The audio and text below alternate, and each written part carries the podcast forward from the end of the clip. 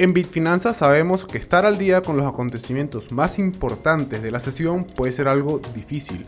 Por eso, acá te traemos las noticias más relevantes de los últimos 7 días de la semana que pudieron haber afectado a las criptomonedas o a la bolsa de valores. Por acá les acompaña Miguel Lares y durante los próximos minutos quiero invitarlos a que me acompañen a disfrutar de este podcast. Al cierre con Bitfinanzas.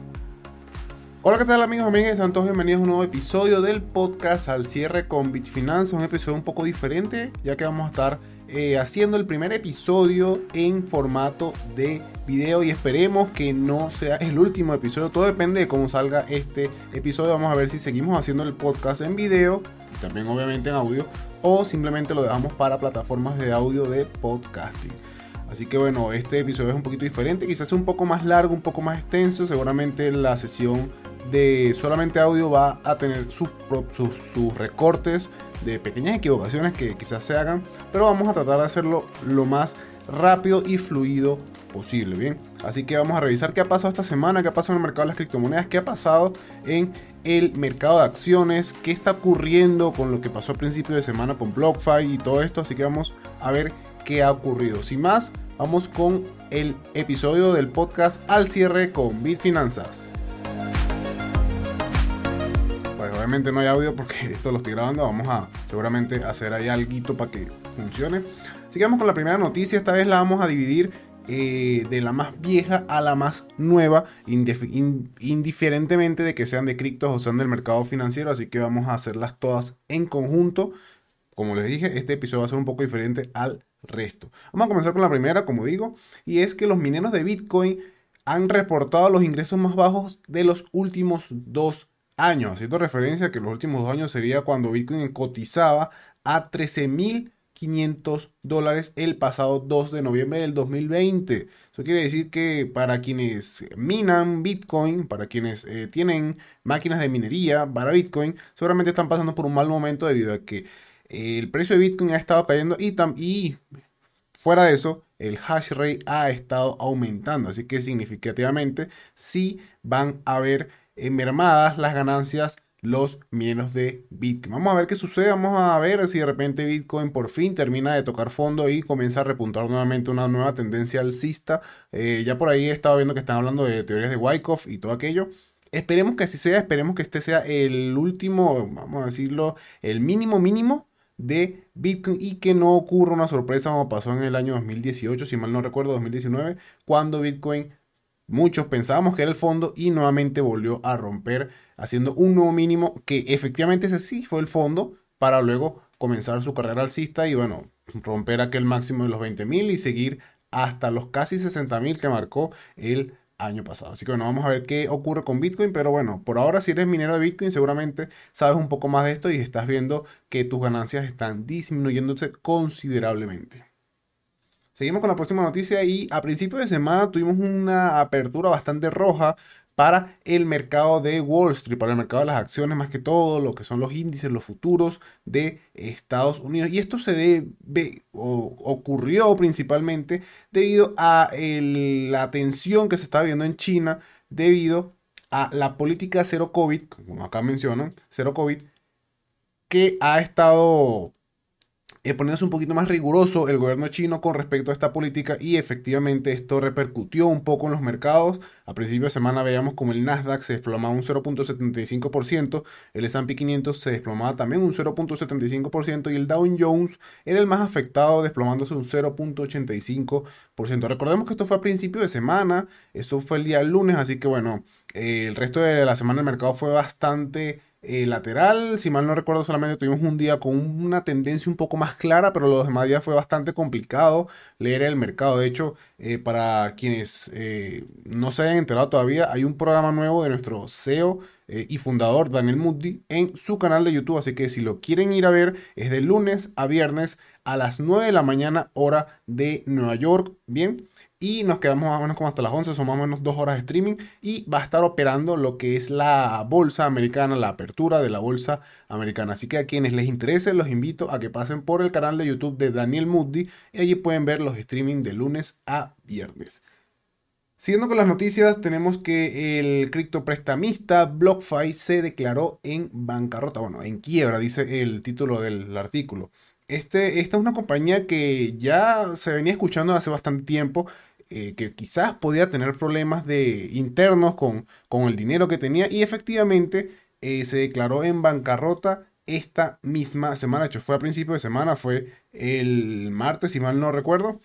Y esto conlleva a otra de las empresas que trabajen con criptomonedas en declararse en bancarrota. Recordemos que no hace muy poquito fue el tema de FTX que también se declaró en bancarrota y ahora vamos con BlockFi y seguramente vamos a tener, al menos en lo que termine de años, esperemos que no, pero posiblemente tengamos una o dos empresas más que no, obviamente seguramente no serán tan grandes como estas, pero que también se declaren en bancarrota. Esperemos que no sea el caso, esperemos que ya haya acabado esta marea roja de, empresas de cripto que se declaren en bancarrota y que perjudiquen a usuarios y personas que trabajan o que tenían fondos en estas empresas. Esperemos que esto no siga sucediendo y que ya se acabe. Pero bueno, ahí tenemos que a principio de semana BlockFi, otra de las grandes, se declaró en bancarrota.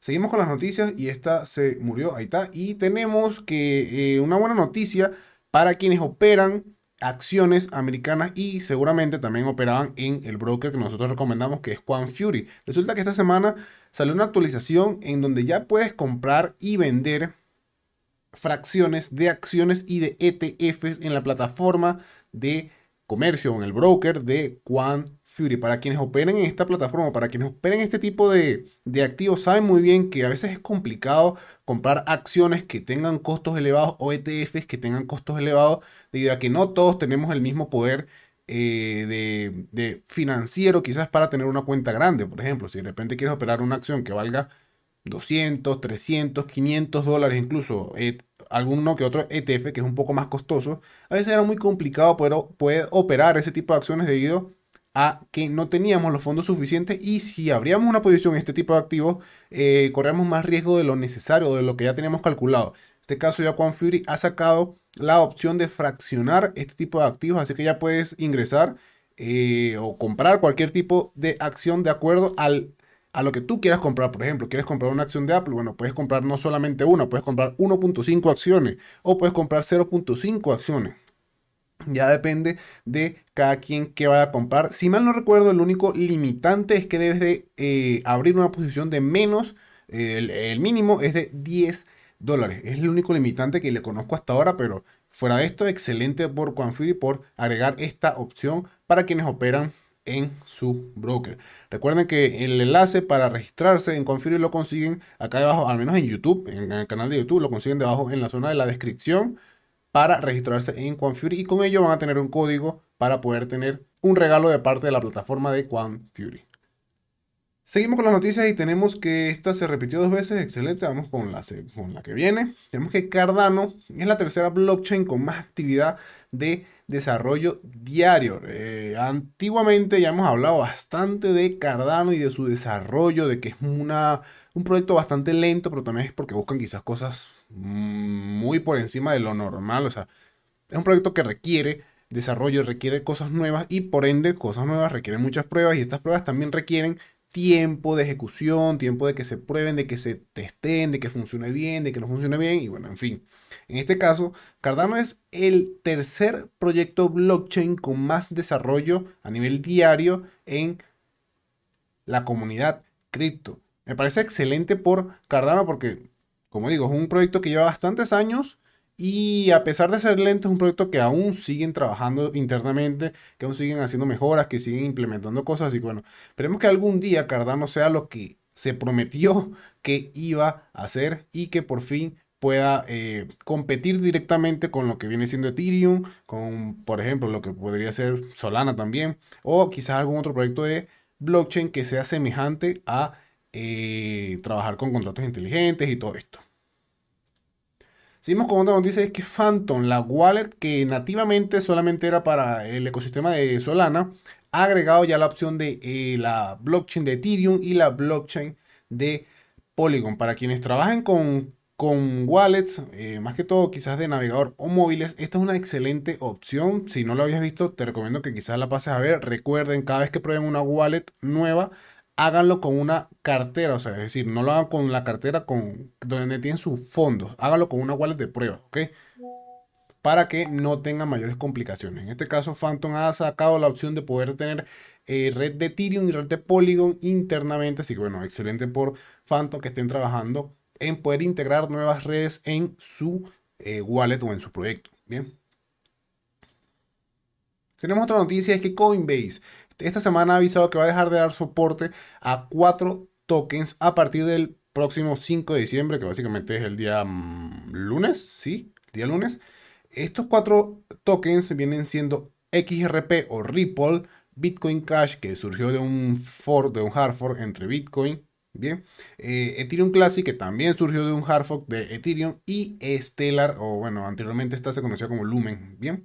Así que bueno, estas cuatro criptos, estos cuatro tokens, Ripple, Bitcoin Cash, Ethereum Classic y Stellar van a dejar de estar en la plataforma de Coinbase. Así que si tú eres usuario de Coinbase y tienes estos tokens en la plataforma, te recomiendo que los retires y los tengas en algún otro wallet que no sea en Coinbase porque seguramente vas a puedes correr el riesgo de perder estos fondos. Normalmente no sucede, normalmente eh, los exchange, los brokers eh, tienen su mecanismo para las personas que no están al día con las noticias y que dejan los tokens ahí por tres meses más, cuatro meses más después de que dejaron de dar soporte. Ellos normalmente, perdón, tienen algunas opciones para, eh, para cuando hacen este tipo de movidas de que dejan de dar soporte a algunos tokens. En fin, eh, como les digo, lo mejor sería sacarlos de la plataforma para evitar males mayores. Pero bueno, ya saben, Coinbase va a dejar de dar soporte a estos cuatro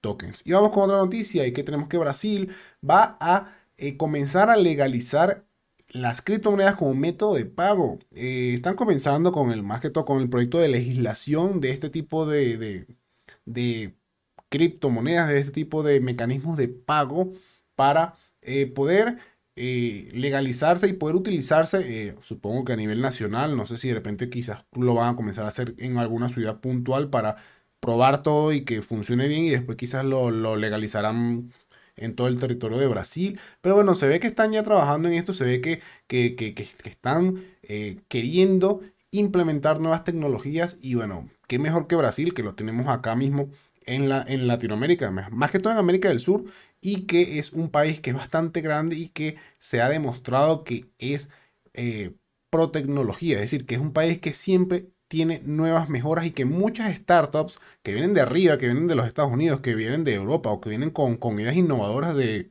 otras partes, muchas veces tratan de irse a lo que es Brasil debido a que es una economía bastante robusta, es un país que, que tiene bastante acogida con el tema de nuevas tecnologías, con el tema de nuevas cosas, así que bueno, excelente que estén eh, comenzando ya a ver el tema de la regulación para recibir o quizás hacer pagos con criptomonedas.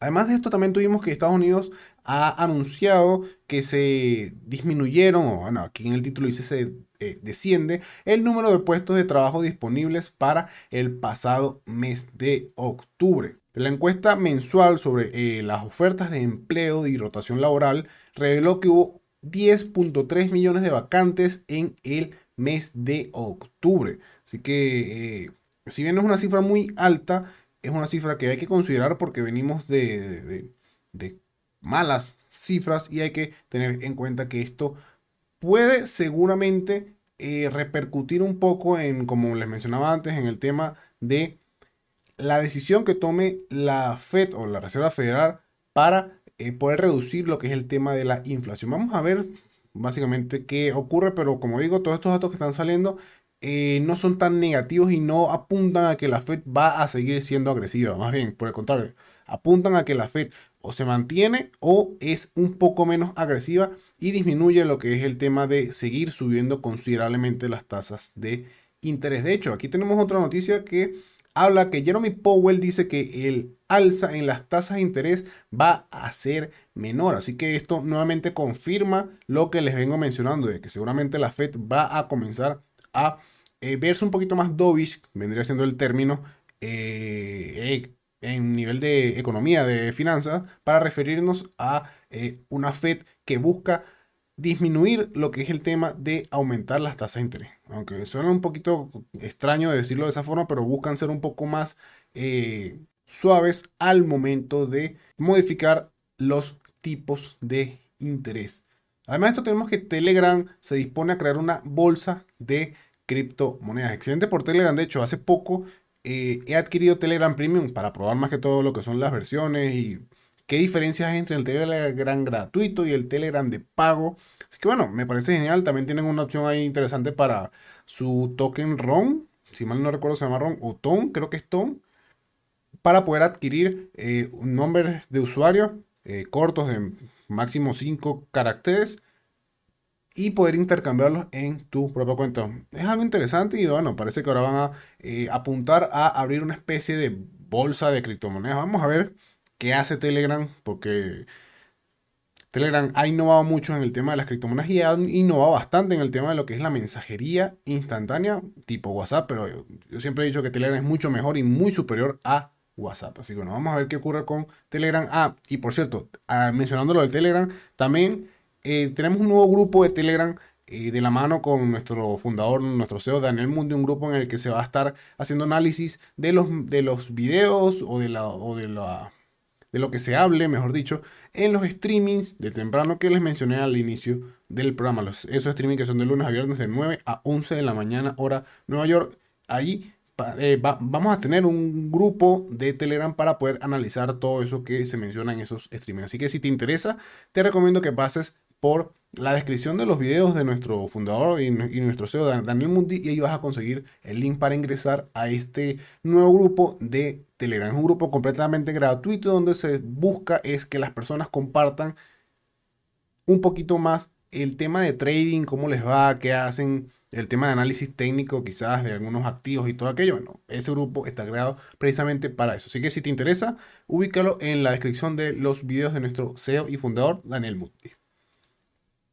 Y también esta semana tuvimos que subieron las nóminas no agrícolas y la tasa de desempleo se ha mantenido estable. Nuevamente volvemos a tener cifras que apuntan a que la inflación se ha estado controlando progresivamente, apuntan a que el mercado está creciendo y apuntan a que la Fed seguramente va a tomar un tono más dovish para la próxima eh, subida o modificación de tasas de interés. Además de esto tenemos también una noticia que eh, recordemos que este tipo de noticias son bastante interesantes para más que todo leerla, más no para fiarse del todo eh, recuerden que siempre es importante que cada quien haga su propio análisis, pero aquí tenemos una que se titula Opiniones. ¿Qué pasará en el mercado de valores el 2000, en 2023? Perdón. Y aquí tenemos un par de, eh, se puede decir, visiones, recomendaciones, a dónde apuntan estos estrategas eh, inversores que llevan varios años en el mercado, como por ejemplo lo que es JP Morgan, lo que es Bank of America, lo que es Morgan Stanley. Básicamente son tres bancos grandes de los Estados Unidos. Y aquí tenemos un par de comentarios eh, diciendo qué es lo que ven ellos para el año 2023. Así que si, te interesa eh, leer un poco esta nota, es bastante corta, realmente es bastante corta, pero te invito a que si te interesa leerla, puedes pasar por bitfinanzas.com y allí consigues este artículo. Este artículo precisamente es de, si mal no recuerdo, el día viernes o el día sábado, es muy reciente. Así que bueno, por allí puedes pasar y leer un poco más a detalle qué dicen estos expertos acerca del mercado para el 2023. Y ya para ir cerrando, tenemos que el reporte de earnings de esta semana va a estar un poco movido, más que todo lo que son los días martes, miércoles y jueves, porque tenemos varias empresas para esos días. Si te interesa ver cuáles son las empresas más grandes que van a reportar earnings para esta semana, te invito a que pases por bitfinanzas.com en la sesión de herramientas. Ahí tienes lo que es el calendario de earnings y ahí consigues el calendario de earnings de esta próxima semana, que es del 5 de diciembre al 9 de diciembre. Así que sin más, este ha sido todo el episodio por el día de hoy. Espero que haya sido un episodio de su agrado. Como digo, es un formato diferente. Seguramente es un episodio un poquito más largo. No he visto más o menos. Sí, un poquito más largo, como unos 20 minutos. Pero eh, vamos a ver si de repente funciona bien, se ve bien, la gente de repente le gusta. Vamos entonces a seguirlos haciendo en formato de video. Así que, ¿cómo podemos saber si te gustó este contenido? Simplemente si estás en YouTube te invito a que le des un me gusta, le des tu comentario a ver qué te pareció este nuevo formato y eh, con base en esas eh, opiniones y recomendaciones, vamos a ver si lo seguimos haciendo en formato de video. Sin más, por acá se despide Miguel Lares, o mejor conocido en redes como Siendo Miguel, y nos escuchamos y también, bueno, vamos a ver si nos vemos entonces en el próximo episodio del podcast Al cierre con Bitfinanzas. Un saludo, feliz fin de semana como siempre y chao.